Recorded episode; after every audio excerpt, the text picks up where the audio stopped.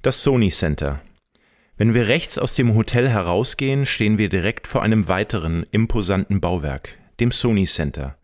Von weitem betrachtet ähnelt die Silhouette des weißen Dachs des Sony Center dem Fujiyama-Vulkan in Japan. Angeblich soll das den japanischen Investoren an Helmut Jahns Wettbewerbsbeitrag besonders gefallen haben. Allerdings ist die Standortentscheidung von Sony für die europäische Zentrale in Berlin mit einer persönlichen Geschichte verknüpft. Der damalige Sony-Chef Norio Oga hatte in Berlin studiert und war ein großer Verehrer des großen Dirigenten Herbert von Karajan.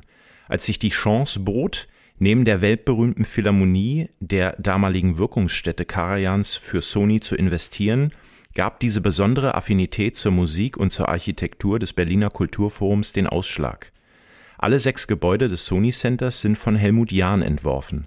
Das Konzept für die Beleuchtung stammt von dem Pariser Lichtkünstler Jan Kersalé und fasziniert seit Eröffnung im Jahre 2000 Abend für Abend die Besucher. Das Licht unterstreicht die spektakuläre Wirkung der Architektur durch eine besondere nächtliche Fassadenbeleuchtung und eine sanft farbwechselnde Ausleuchtung der Kuppel